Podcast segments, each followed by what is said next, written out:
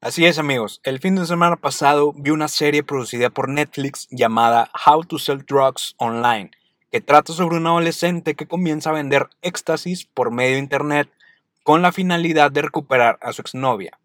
Y esta persona termina convirtiéndose en uno de los traficantes más grandes de Europa.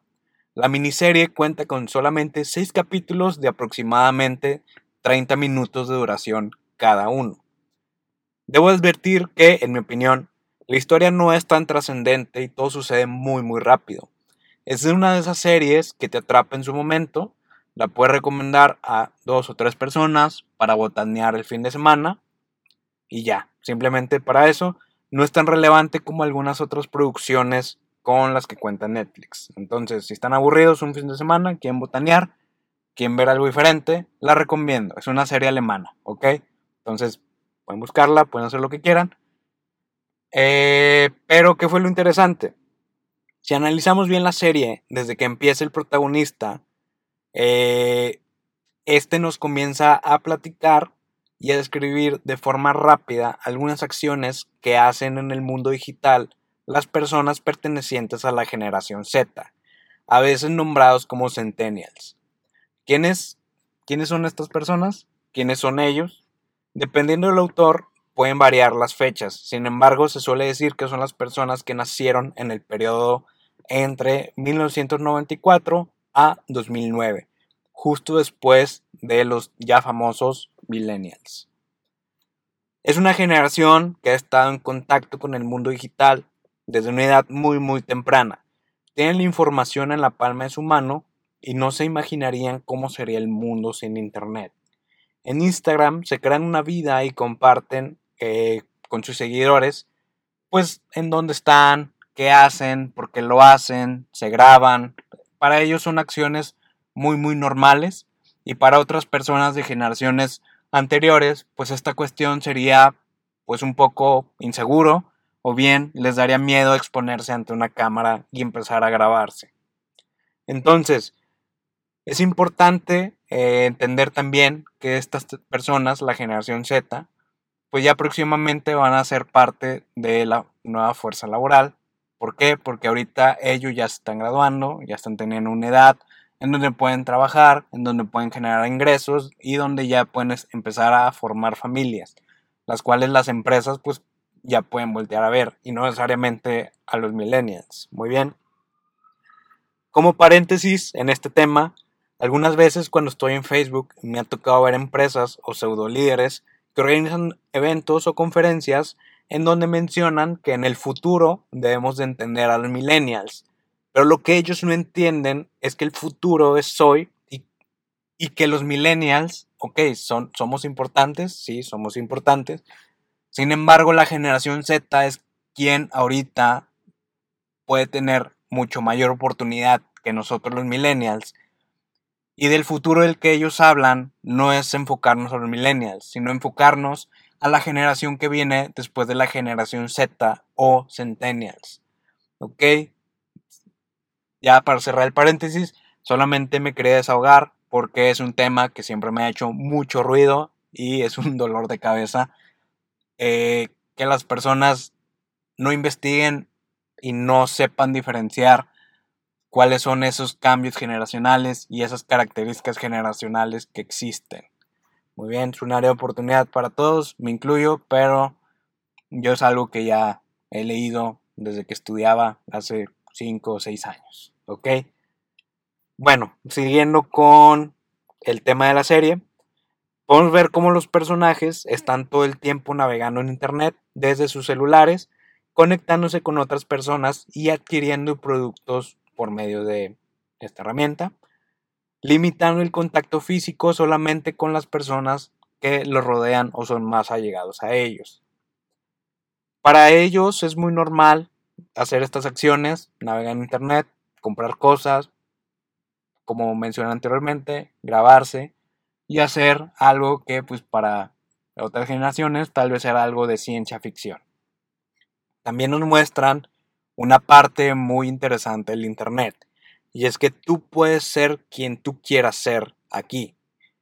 Incluso lo puedes hacer de forma anónima. En una escena, la hermana del protagonista está utilizando Instagram, en donde ella es supuestamente una celebridad y su hermano le menciona que todas las interacciones que suceden ahí son falsas. Y hasta cierto punto se llega a fingir solamente para obtener un montón de likes o reacciones positivas en las fotografías que nosotros lleguemos a subir. Pero al final de la escena ella se encontraba sola en una habitación. Así es, ese es el contraste del mundo digital. En verdad hay que preguntarnos, ¿en verdad somos quienes creemos que somos en el mundo digital? ¿O tendremos un gemelo que busca la aprobación de los demás? Está, está muy interesante analizar estas dos preguntas. Esto es un área de oportunidad para definir la esencia de alguna marca en Internet. ¿Quién puede ser una marca? ¿Quién? ¿Quién puede ser? ¿Cuál va a ser mi marca o qué va a ser? ¿Por qué la van a distinguir las personas? Entonces desde el Internet nosotros podemos empezar a construir esa cuestión. Entonces, como mencioné en el capítulo antepasado, que hablamos sobre Doritos y la diferencia que existe en la comunicación digital de eh, Doritos, Tostitos y Sabritas, y es que como, es que con un producto, Doritos Rainbow, pues va enfocado hacia, cierta, hacia, hacia cierto perfil demográfico y cómo podemos conectar con ellos. Entonces desde ahí yo le estoy dando cierto perfil a mi marca y estoy definiendo quién es mi marca en Internet. Lo mismo sucede con nosotros los humanos que usamos Internet. ¿Quiénes somos nosotros? Siempre hay que estarnos preguntando eso para no perdernos en este camino que se llama web, ¿ok? Que se llama Internet. Ok, pero ¿qué fue lo, lo que yo aprendí de la serie? Lo importante aquí es que esta serie nos da un breve contexto de cómo se está comportando el consumidor el día de hoy y cómo es que las próximas generaciones que vengan después de los centennials están mucho más conectadas y gozarán de mucho más tecnología de la que conocemos actualmente. ¿Ok? En lo personal se me hace un tema muy muy interesante. Nuestros problemas del día de hoy definirán las acciones de las generaciones del día de mañana. Ellos son los que tendrán las consecuencias o los beneficios de lo que hagamos hoy. Recordemos que de aquí en adelante las generaciones ya nacerán conectadas a Internet. ¿Y qué estamos haciendo para tratar de entenderlas? Esa es la verdadera pregunta que se deben de estar haciendo las personas que busquen trascender. ¿Por qué? Porque los millennials ya estamos el día de hoy.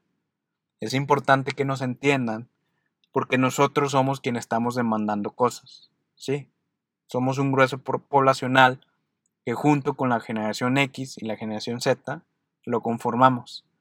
Pero también es importante entender que debajo de los millennials hay una generación nueva que ya está generando ingresos y que ya le puedes vender. Si tiene ingresos, puede comprar. Y también, después de la generación Z, en algunos años, va a una generación que también trabaje, que también tenga ingresos y que puedan comprar. ¿Ok? Entonces ese es el el punto aquí que hay que atacar. Y bueno, me quedo con tres aprendizajes. El primero es tener conocimiento y descubrir el potencial de la generación Z, al ser una de las generaciones con mayor oportunidad, ya que están conectadas y aunque no necesariamente son los más informados. Ojo aquí, su mundo gira alrededor del Internet. ¿Ok?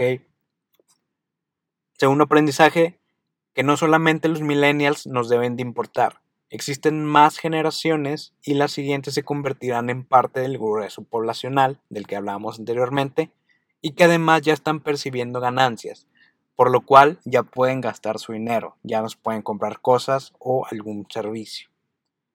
Y como tercer aprendizaje, no nos olvidemos de las generaciones anteriores a los millennials. También representan un buen porcentaje de la población y conforme pase el tiempo requerirán nuevos servicios enfocados a la etapa de vida a la que pertenecen. Aquí estamos hablando de un potencial y la transformación de las casas de asistencia para las personas de la tercera edad. O ya nos adelantamos mucho. Espero que les haya gustado. Bye.